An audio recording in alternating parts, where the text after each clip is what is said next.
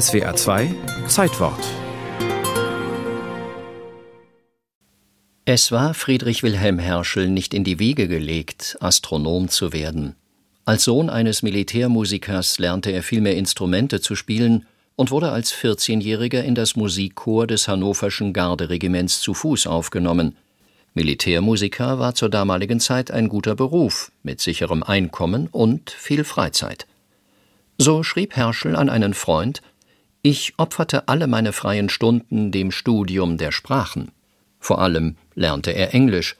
Das Königreich Hannover wurde im 18. Jahrhundert von London aus regiert. Aber sein eigentliches Studium, wie es im selben Brief heißt, das war die Musiktheorie in Verbindung mit Mathematik. Nach vier Jahren, während der Schlacht von Halstenbeck im Sommer 1757, verließ Herschel das Regiment und ging nach London. Anfangs verdient er Geld als Notenkopist, dann nimmt er einen Ruf in die Provinz an, wieder eine Militärkapelle. In seiner freien Zeit spielt er bei Privatkonzerten und unterrichtet in den Gutshäusern der Umgebung. Und er komponiert. Auch als Dirigent macht er sich einen Namen. Er arbeitet wie ein Besessener und verdient mit seinen musikalischen Tätigkeiten gar nicht schlecht. Nach einem Konzert in Edinburgh 1761 lernt Herschel den Philosophen David Hume kennen. In Gesprächen über religiöse Themen wird Herschels Interesse an dem Bau der Welt wach. Er liest viel zur Naturphilosophie, zur Astronomie, vervollkommnet seine mathematischen Kenntnisse. Wir machen einen Sprung von zwölf Jahren in das Jahr 1773. Herschel ist mittlerweile etabliert als Organist und Konzertdirektor in Bath. Nach dem Tod der Eltern hatte er seine jüngeren Geschwister zu sich nach England geholt.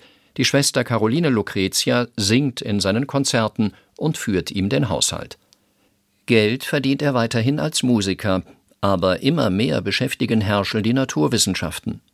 Im Frühjahr 1773 kauft er astronomische Instrumente und Tabellen und mietet ein Teleskop und setzt sich damit abends in den Garten und beobachtet die Sterne, im Herbst des Jahres beschließt er, ein eigenes Teleskop zu bauen.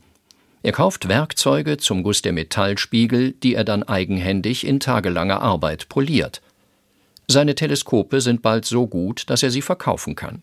Die nächsten Jahre ist er zweigleisig tätig. Tags und abends ein volles Programm als Musiker, die Nacht gehört der Astronomie. In seinem Tagebuch schreibt er, ich beschloss, jeden Stern am Himmel mit der größten Aufmerksamkeit zu untersuchen. Solche Beobachtungen müssen unvermeidlich zu neuen Entdeckungen führen.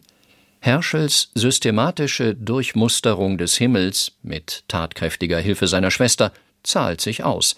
Den von ihm am 13. März 1781 entdeckten Planeten hatten auch schon andere vor ihm gesehen, aber keiner hatte so sorgfältig gearbeitet, dass er das Gestirn auch als neuen Planeten identifizieren konnte.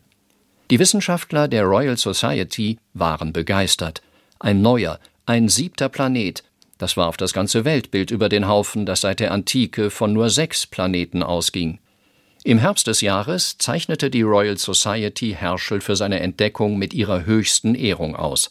König George III. gewährte ihm eine jährliche Pension von 200 englischen Pfund – mit diesem Geld konnte Herschel sich schließlich ganz der Astronomie widmen. Nur in einem ist man seinem Willen nicht gefolgt.